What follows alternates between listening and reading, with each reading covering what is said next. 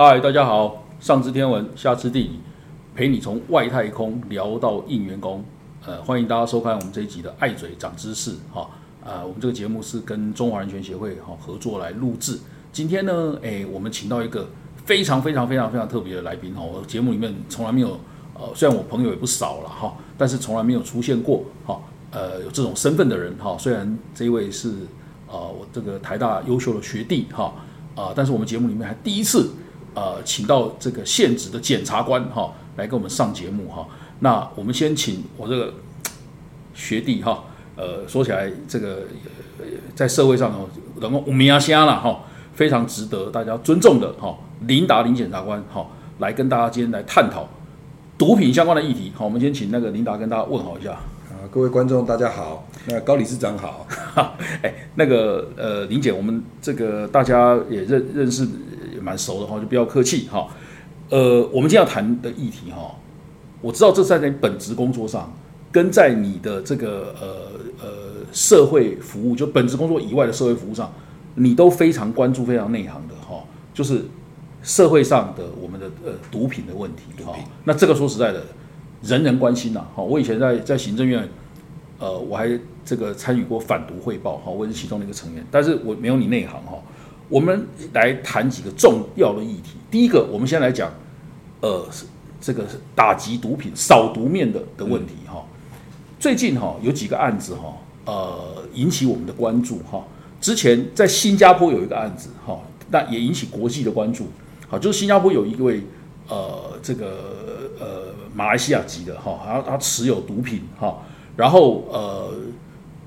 这个被新加坡判死刑，好，然后呢，呃，国际上有很多人，包括连连英国的一些很有名的名人哈，都跳出来帮他跟新加坡政府呃求情呐，好，大家有当然求情的理由呃有很多啦，哈，那当然最重要一件事就是说，他们觉得这个是啊，这个持有毒品就给人家给人家判死刑哈，但是新加坡当然不为所动，对。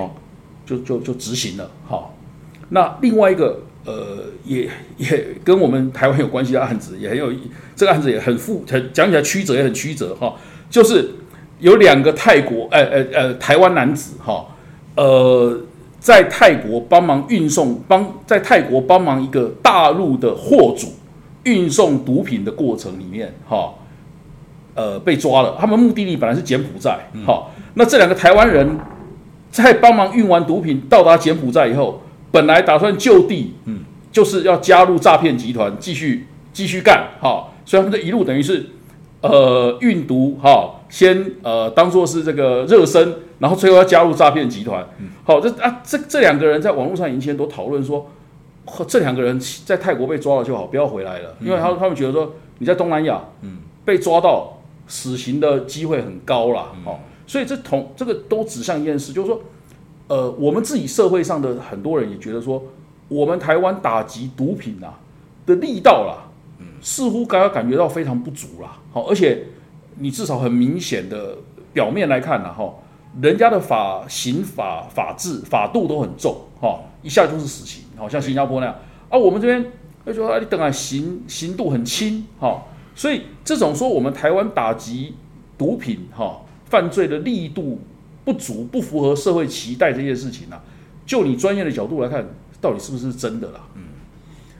如果说东南亚他们在呃贩毒啊打击上的那个刑度判起来很重，很重，很重。那我们自己台湾毒品危害防治条例哈，其实严格讲，如果是贩卖、制造、运输的，嗯，都是无期徒刑的。嗯，那当然没有死刑啦。我们台湾的话，呃，在立法上面关于非涉及那个杀杀害的这种，大概没有死刑。嗯，但是如果说以无期徒刑，大概也很重了啦。嗯，而且甚至都是七年以上有期徒刑起跳。嗯，如果以台湾的法律而言呢，嗯呃，这个你如果是卖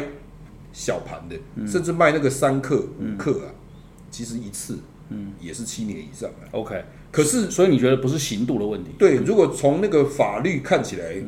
很重，而且还会这次。修法又在加重，不断加重。可是老实讲，如果以我们实务工作者来说，嗯，其实法律不在那个重不重而已啊，嗯在你那个执法的强度，嗯嗯嗯。说白了，如果说对这个贩毒的人来说，他运输走私贩毒，他就不会被抓到啊，嗯嗯那你把他定那么重，啊，抓到以后又很难证据证明他，不好了哈。那等于说这个法律是摆设嘛，对，大家都在偷东西，结果没有人被抓到，那当然就等于说法律就是空的、啊。是是你把他说切到要判死刑，这有差吗？那台湾就是执法上，那有执法上对不对？对那琳达刚这个刚刚我们在录以前哦，他跟我分享了一件哦，海巡署最近发生的最近真人实事哈、他这个事情我我就请他特别来跟大家讲这个事情。他说你可以发现说我们台湾的执法力道，大家觉得执法力道很不足啊，它事实上是有很多的的我们讲说障碍存在啊。好、对这个来跟大家分享一下。好像譬如说，你说检警、海巡、调查局有没有认真在查毒品？有啊，大家这么多人力下去，可是哈、我们现在科技日新月异啊，他们在贩毒走私的，难道会用传统电话吗？他一定是用这个 Line 啊，用卫星啊，然后甚至用各种科技工具。那甚至那个海上的交易啊，他们水上摩托车都可以用啊。他丢包在海上用 GPS 浮标在那里，他们自己定位。我们几年前一个案件，很严重的，就是我们有海巡的同仁啊，他为了要查那个走私进口的，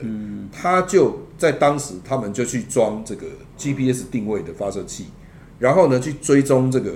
哦毒枭他的车子，车辆，哎，结果后来啊，竟然啊被毒枭反告，说他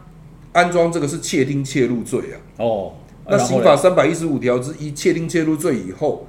他们先这个呃向地检署提告，嗯，后来地检署是认为说他们是属于这个执行公行对执行公务的一个一个业务上正当行为，嗯所以就不起诉处分。嗯。那后来呢，他们就这个毒枭他就不高兴了，他觉得说那我就开启嗯。交付审判，嗯嗯，那我们法律上不起诉处分有一个法院的救济制度，交付审判以后，哎，结果法院认为有构成犯罪，准交易付审判以后，然后就把他判有罪，把海把那个海巡署的同仁判有罪，对，把我们的公务员判了有罪，那这案子当然就非常的震撼呐、啊。判了有罪以后，二审也有罪，三审也有罪，就定验了。当然，他判他是拘役，可是是对一个公务员的伤害很大。这个打击很大。我们一般来讲会认为说，在法律上如果财政上有瑕疵的话，嗯，那可能在本案他的证据能力有问题。对，也许把那个毒枭他的那个案件，经过我们的这个法院的衡量，认为说不能当证据，那就判他无罪。证据不采的问题。那也顶多这样而已啊。对对但他竟然把我们的这个公务员以他违法取证，而且还把他用窃听介入罪判刑。那到最高法院的时候，他也支持，他说：“那这个就应该要赶快去修法啊，赶快去立法啊。嗯，那立到现在过了这么多年也没有啊。那到现在，我们现在基层的警察，嗯，哎，你要去偏远的地方，你要去追踪这些，嗯，你你怎么去跟？我们的人力再怎么多，也不可能所以。等于是你这个这个这个判这个办案的工具，等于就因为这样被法院给拿掉了啦没。错，而且前一阵子还有一个 M 化车嗯，M 化车也一样，您可能还不知道 M 化车是什么。不知道，M 化车是一种科技工具，嗯，譬如说我们现在诈骗集团或毒枭，我们知道他的手机是门号是什么，那我们要锁定他现在的位置，我们才能去抓他嘛。嗯嗯，这个 M 化车也被法院宣布是违法，哦，一样把这些毒枭全部判无罪啊。嗯嗯嗯嗯嗯，那请问这样子，不要说人家什么死刑那么夸张了，我们连定他有罪都没办法。嗯嗯嗯嗯嗯。那请问我们的法律这么的落后，那执法人员再怎么样做的当然很挫折啊。就是人家人家是呃已经在天上飞了啦，你还在地上走啦，或者是人家讲说，哎、人家那个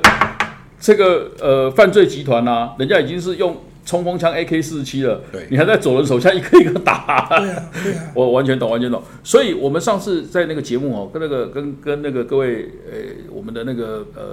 观众哦，再报告一下。就上次我们有特别讲到说哦，那个很多时候我们面对一个很严重的大家关切的治安问题，像诈骗呐这种东西，对不对？好，你一直去把刑度给加重了哈，或者是说呃，我们上次有跟大家谈过说啊，把那个提供人头账户的人也判罪哈。那个事实上都是没什么意思的，就像你刚刚领导有跟他 有跟他讲的类似一样，你刑度一直提高，你人都抓不到，哦，那有什么用？你证据都都找不到，啊，或者是说你完全都是把那些小喽啰每个人都入都入罪，那没有用啊。那个后面的老的老板跟跟这个老大你抓不到啊，好，所以这个没有意思。所以如果这样讲，你按照你刚刚讲，就是说社会上一般觉得我们打击力道不足，呃，你内行人的看法是，因为我们很多这种需要打击犯罪所必要的工具，哈对，等于是我们有点自绑手脚的的这个意思啦。没错。那那这个有没有办法突破呢？像我们讲很基本的 GPS、长期监控、科技监控，嗯。这个呃监视器、无人机、M 化车等等的，嗯。其实要赶快法制化。法制化以后，让执法人员他可以做，然后在一个监控下去做。嗯那这样子的话，当然就才有办法去打击这个诈欺跟毒品嘛。嗯嗯。那如果说能够这样，也才能够收证啊，啊收到证据才能在法庭上定罪啊。啊我们台湾的法院其实也是很讲人权啊，如果你没有证据，凭什么说人家有犯罪？这这这个我我认为严格的证据法则，我觉得我是赞成的哦。但是你今天说人家执法的人呐、哈，他其实站在他是他是正义对 对对对不义的那一边啊。那、你今天说他执法的手段如果有呃有一些这个这个呃程序上的问题的话，是他的证据取得可能无效的问题，哎，怎么变成是他变成这个犯罪？我觉得这个实在是讲不过。你这个会让他觉得说，哎，我在执行是一个一个一个正义的工作，哎，怎么会变成我变成坏人？这个是价值观很混乱哦，这个我觉得很严重。是另外一个一个，我们来请教另外一个面向了哈。你你你，我知道最近那个呃呃社会上这个新兴毒品啊，好、还有像大麻的议题啊，事实上常常常进入大家的讨论范围了哈。甚至大麻要要有有很多主张要把它除罪化了哈。那呃新兴毒品严重的程度，好、你们最近可能也办，最近最近你们也在办办一个案子，就是说呃什么两呃两个这个未成年少女哈、被在在那个摩铁哈，然后呢呃就是吸食新兴毒品，哎，然后就突然就就就就承受不了就死了，对好、然后那个那个人居然呃后来还还继续开趴，哈、后来就被抓了哈、那那呃我是听呃你刚刚有讲到说大麻跟新兴毒品的的的问题哈、像大麻还包括电子烟的大麻烟弹哈、对你说这些这些新兴毒品哈、对于这个青少年呐哈、呃未成年的其实。呃你你你是觉得有很大的伤害没有，错哦可是另外一方面，我们社会却、呃、这个不但新兴毒品泛滥，而且还一直在力推，有人一直在力推说大麻要除罪化哈、你你对于这种社会上这种这种可以说是南辕北辙的趋势啦，哈、我我们认为它很严重啊，但是有人觉得说这些东西都呃没什么好管的，我们应该要跟上这个呃欧美这些所谓先进国家哦。那要把它放宽，你个人认为怎么样？因为这个社会上对这个事情看法，显然这个呃好像很分歧啊。我认为哈，先讲这个新兴毒品的问题哦。新兴毒品像现在很多会用咖啡包，然后用各种的这种呃，包含糖类啊，哦，总之就是让你们年轻人这样子产生喝的时候、吃的时候不会有那么大的那种罪恶感。啊，哎、可是他不知道说这东西对他的身体伤害。那像很多的案件就发生说，他可能又抽 K 烟，他又咖啡包，他又配合酒精，混合下去，然后他有时候一天两天，嗯嗯嗯，他就暴毙，因为他根本不知道自己身体的耐受程度。那摩铁那那两个情况可能就是这样。对，类似。那如果说你大麻也是一样，因为你身体混杂很多东西，你根本不知道它会发生什么效果。那现在很多年轻人他不知道，他就觉得说反正好像出去就是好玩，所以这一点哦一定要强力的禁绝，而且要很好的教育宣导。嗯嗯。再来就是大麻这个事情，其实我觉得不能说欧美人家有什么，我们就去学，因为欧美有好的有坏的。嗯。欧美他们会去这个开放大麻。其实我相信欧美他们是非常知道大麻的危害。嗯，他们为什么会变成有些州啊，美国有些州啊，或者有些国家开放，它有的一个很现实的需要，现实的情况是因为它已经泛滥到大家都在用，他根本就没在抓。他们很多的州是法律上在那里，嗯，然后已经没有办法抓，因为无力抓了。嗯嗯，这有点像大家都在偷东西，嗯，那干脆就算了。像旧金山前一阵子您知道，他们因为太泛滥了。窃盗案了，他们干脆多少钱以下的就不抓、哎，结果整个就崩溃了，检察长还下台，整个治安就坏掉。那我的意思就是说，你这个大麻是他们的环境是因为已经太糟了，嗯嗯，那后来干脆就就算了，就有点放弃治疗。嗯，那我认为说，我们台湾在整个社会的安全跟这种成瘾性的情况下，我们目前控制的还不错。那我们的大麻的使用率啊，在整个全部的安非他命、海洛因里面，大概只占五趴以下。嗯，我们并没有他们那种已经到说难听点，有点到腐烂的环境。嗯嗯嗯，我们干嘛去学那个？嗯，我们去学那个以后，然后把自己打造成那样的一种放弃治疗的环境嘛？嗯嗯嗯。那再讲回来，我们的这个大麻，事实上都一直讲说，哎呦，我们用这个什么有医疗用啊？嗯嗯。你刚刚提到泰国，嗯。泰国其实严格讲，他们是开放的是医疗用，嗯嗯，但是大家现在跑去泰国玩，就会跑去抽娱乐用，为什么？其实泰国他们的治安，他们的很多的情况，我们不便批评，嗯，可是我们可以知道，泰国他为了赚观光钱，嗯，他表面上，他法律上他还不敢明目张胆，他是说他开放医疗用，嗯嗯，他没有开放娱乐用哦，嗯，他只不过是。有点睁一只眼闭一只眼，他有点为了要这样。啊，所以他在法律结构上，他仍然只开放医疗用。那我们回来讲医疗用这个问题，嗯，大麻是不是真的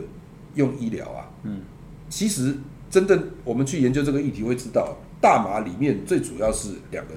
两个，一个是 THC，嗯嗯，一个是 CBD，嗯嗯，真正有医疗用途的是那个 CBD，嗯嗯，而 THC。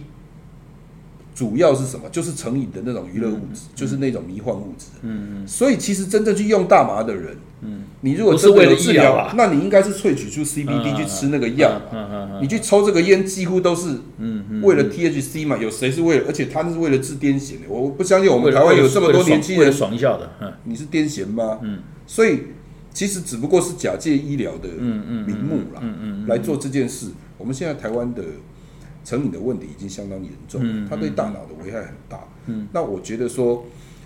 我也在此就是呼吁大家尽量不要去碰这种东西，因为你一旦碰了，甚至说，哎，我去外国碰一下，其实很有可能变成一个误会。你在外国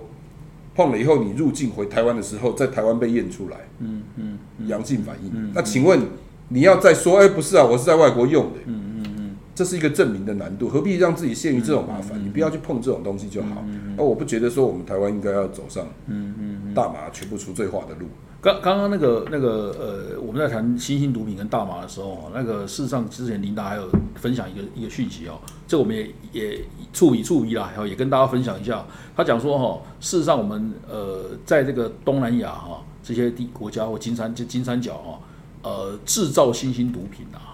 的这些制造的这个这个工厂啊，哈，其实有不少是呃台湾的这个犯罪团伙哦，在那边负责，而且他说我们台湾人哦，呃，我们 MIT 啦做出来的这个新兴毒品啊，品质还比比那个中国大陆制造的品质好啦。好，这个说实在并不是什么值得光荣的事情的哈，但是所以就变成是我们好像呃犯罪团伙。呃，制造的品质比较好，所以还挺受欢迎的哈。所以大家知道就知道说，呃，我们事实上台湾这方面的问题哦是非常的严重哈。我们有很多呃这个国际上的这种新型毒品的供应的制造的的制造商啦，好，事实上是跟我们台湾人脱不了关系哦。这并不是什么呃值得光彩的事情，所以大家才会讲说，这些人如果他们呃通通。就是回到台湾啦，大家才会觉就会觉得说，以我们现在这种打击力道了哈，搞不好他们回到台湾要最安全，哈哈，那也可能也是这个原因呐，就觉得台湾人去从事这一行啊，好像台湾自己本身对他们的这个处罚啦，好的有效性是有限的啦，好，所以反而台湾人就变成哎变相的好很多人鼓励在从事这一行啊，好，所以像我刚刚看到那第一开一开始跟大家讲那个案子哦，还有两个是帮忙人家运毒哈。啊，到最后是去加要去加入诈骗集团。你看，这这个是我们台湾人，你说聪明也很聪明啊。但是说实在的，这个呃，并不是什么光荣的事情。当然，好糟糕。那那那个嗯，这个呃，我们知道说呃，你除了在本质上哈，呃，对于这个打击毒呃毒品哈，还有呃，我们刚刚跟他跟跟跟大家讲的这种大麻跟新兴毒品议题，你有摄入以外哈，我知道其实你在工作之外哈。你非常热心呐，呃，成立了一个这个以戒毒为目的的一个协会哈，叫中华民国解瘾戒毒协会啦。对。呃，请请问一下，你你这个协会哈，呃是怎么运作的哈、我知道说，其实成瘾的人啦、是好，很多人都都说戒毒是一件呃非常困难的事情，而且要要有很多专业帮助哈、那那你当初呃为什么是想要成立这个协会？那那那那这个政府呃那边是不是有什么相关的作为？不然的话，你为什么要成立这个协会？我哈、就是因为民国九十九到一百零二年哦，我在北检缉毒组，那个时候抓啊，真的抓很多啊，我自己就是专门一直在抓的啊、抓到后来哈、一百零二年我到执行科，执行科工作上就是把人送去关而已啊，他们来报道啊，嗯嗯那我就发现哎、这个报道的怎么毒品这么多啊？很多，很多而且哈、还有我自己当初抓的都很年轻的。那我后来就发现，我就跟他们访谈了，等于他们要入监前，我就跟他们聊聊天了，大概聊了一百多个。我以前的观念认为说，你就不要再用啦。报告是检察官，我不会再用，都很快这样回答。我想，好，那你应该靠意志力戒毒。后来我在聊以后，发现其实里面有一种族群，他们其实是纯私用，他们大概也没去做先犯科，嗯就是私用，但他们确实把自己的生活搞得一塌糊涂。嗯那他们变得反复入监，嗯然后我们一罪一罚以后，结果他有时候反而变成为了要去缴那个罚金了，嗯、反而跑去跑那个中小盘，嗯然后他进去以后就在里面交叉感染了，认识更多的人。我后来就发现说，有没有可能啊，我们引进那个美国的匿名谈话会啊，我们叫 NA 嘛，嗯嗯哦，或 AA，大家来就是每个人就分享。嗯，那后来我就想说，我就从这一百多个里面就挑了大概十几个。我说，哎、你们愿不愿意我们以后嗯组一个团体试试看？然后我来找荣誉关护人试教。嗯，当时我最早就找了十几个，然后就用八次课程，嗯，然后两次的心理辅导，找荣誉关护人，然后我还找了一个朋友，他有一个咖啡厅，嗯嗯，我想要在外面比较温馨，嗯，然后呢，就是不要到那个政府的那种有标签化的，嗯，然后就就你知道弄一壶咖啡，嗯或者弄一壶红茶，然后摆一些饼干，嗯，大概他就收我三千块场地费，嗯，然后呢，两个小时就在里面，那八次以后啊。里面的课程呢，我就去看那个美国人的那些书啊，嗯，然后跟一个心理师谈一谈以后，像譬如说里面还有我所伤害的人，嗯嗯那个课就很感动，就每个人就分享自己的伤害的人。里面还有一个课是写给毒品的分手信，就每个人就写写了以后就读出来，以后丢到中间垃圾桶。这样八次以后，哎，结果很多人得到感动，他们开始。就有一点同才的支持，以后愿意开始去思考。这种思考是等于说是有点内化的，让他自己做出选择。那后来我就开始说，好，有这种机会的话，那我就跟这个北检申请缓起诉处分金，就辅导这样的组织，然后慢慢就设立一个协会，然后就找心理师来，那慢慢的就变成了呃北检就固定转介。那因为以前要么就送监狱，要不然有一些部分送到医院。那医院有的时候因为他的体制，因为他的呃这个关门时间啦、或者说他的心理师啊等等资源，所以后来我就想说，能不能够更多元一下，就由这种团体，然后比较弹性一点，后来就蛮成功的。后来我们就开始运作，那北检就有点也支持啊，我等于在北检里就去促成，那就变成诶成立了这个协会以后，它就是由我们荣誉关护人来，然后慢慢的政府的毒品防治基金也开始补强，然后有一些募款，那让这里面可以运作以后，我们现在大概经过了七年以后，我们如果还起诉，然后有送来做这样子的一种团体课程，他的还起诉撤销率就降一半，也就是他们再犯的情况就降一半。嗯嗯嗯哦，那当然就是说，呃，我们的目标就是希望从这么多的人里面鉴别出一些他是还有救的，啊，救得回来的，嗯。因为在戒毒里有一个很重要的，就这个人如果自己愿意的话，我们就给他资源；如果他不愿意啊，说真的，他表面愿意，你给他再多的东西都没有用，反而是打水漂。所以有一个很重要，就是说在这里面你要能够去找出，诶，他人生还有希望，然后他还有能够被教育，然后他也愿意的。那我们把这一群人鉴别出来，就给他机会，尽量让这一群人少进去。那我总体的观念就是说，如果多元处遇，这样的呃 NGO 的在台湾越来越多，那他就能够比较弹性的去支援政府，包含支援我们毒防中心，嗯嗯哦，那这样子的话，其实政府可能会用比较有效的预算，嗯也不会说好像自己你知道官僚体系会有官僚体系的问题，就拖得很累啊。那用这样的比较有效的方法，那现在的话，我觉得就越来越有成效。然后如果法律上也慢慢都支持，嗯。那整个台湾的这个需求市场尽量想办法让它降低。嗯嗯嗯嗯，好，那需求的人越来越少，嗯。那当然就卖的人就会越来越少。嗯哦，我觉得整体上就是要往这方面去走。嗯嗯嗯，这个这个很重要哈，因为因为你如果说能够呃减少这个毒品的再犯率哈，然后让他们都能够重新回归社会啊，这会是一个影响很多这个多面向的一个一个，我们讲说这是一个善行善行啦哈。那那那说真的，呃，现在你光看一件事情哦，那个毒品犯。这个是以前我在政府有做过的事情，为什么？因为，呃呃，我们为什么要开始去这个介入呃毒品犯哈？呃，开始要把他们建立所谓的替代疗法哈，就是那个时候就是希望说，呃，能够减少这个监狱里面毒品犯的人数哈。那这个起源是什么的？我看这起源为什么会重视？当然我们会重视到这件事，当初是因为发现说毒品犯已经让监狱里面人满为患的啦，所以我们有有有一年我们政府的那个。呃，监监狱哈被国际人权组织啊来评哦，人家说你那个监狱里面哦，连每个人这个分配到的那个呃地板面积啊，哈，连翻身都有困难呐。就我们真的下去去看了以后，发现说，我靠，它里面毒品犯占了四成以上。对，好，所以如果是像那个呃领导这样叫，就是说能够让他们这些人脱离啦，好这样的一种恶性循环啦，对，那当然可以解决多方面的问题了哈，因为毒品可以让人家家破人亡了哈，所以说实在的。呃，我们今天从这个扫毒哈，然后呃到这个呃最近这个新兴毒品还有大麻的议题啊，然后到最后戒毒哦，我们都跟大家这个呃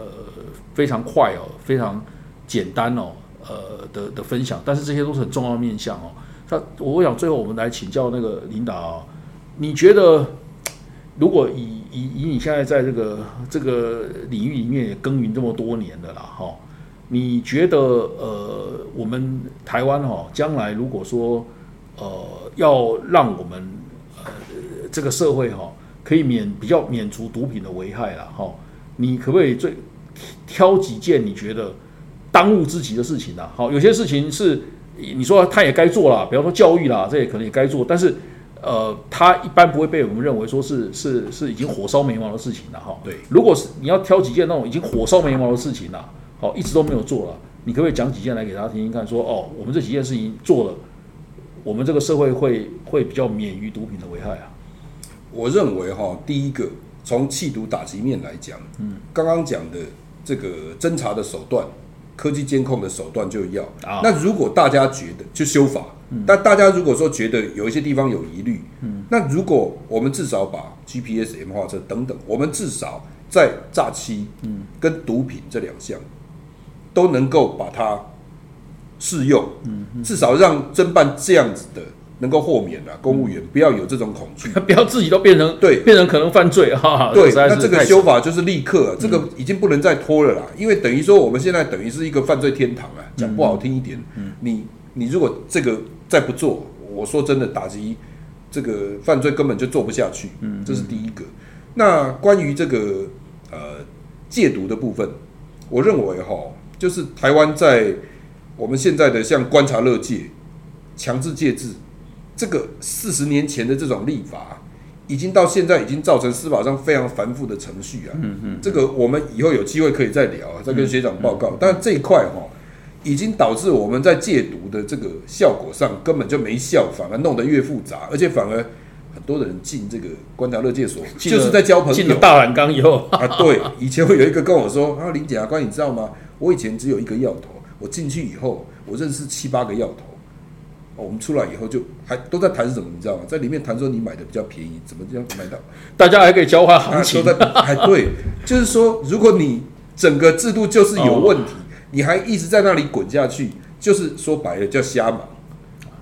那这些都必须要赶快改革，这是台湾一个制度问题。是是，好，只有把它改好，我们才有办法比较做的做的开始有点成效嘛。我我觉得琳达讲这两个马上要做的事情呢，我通我通通都觉得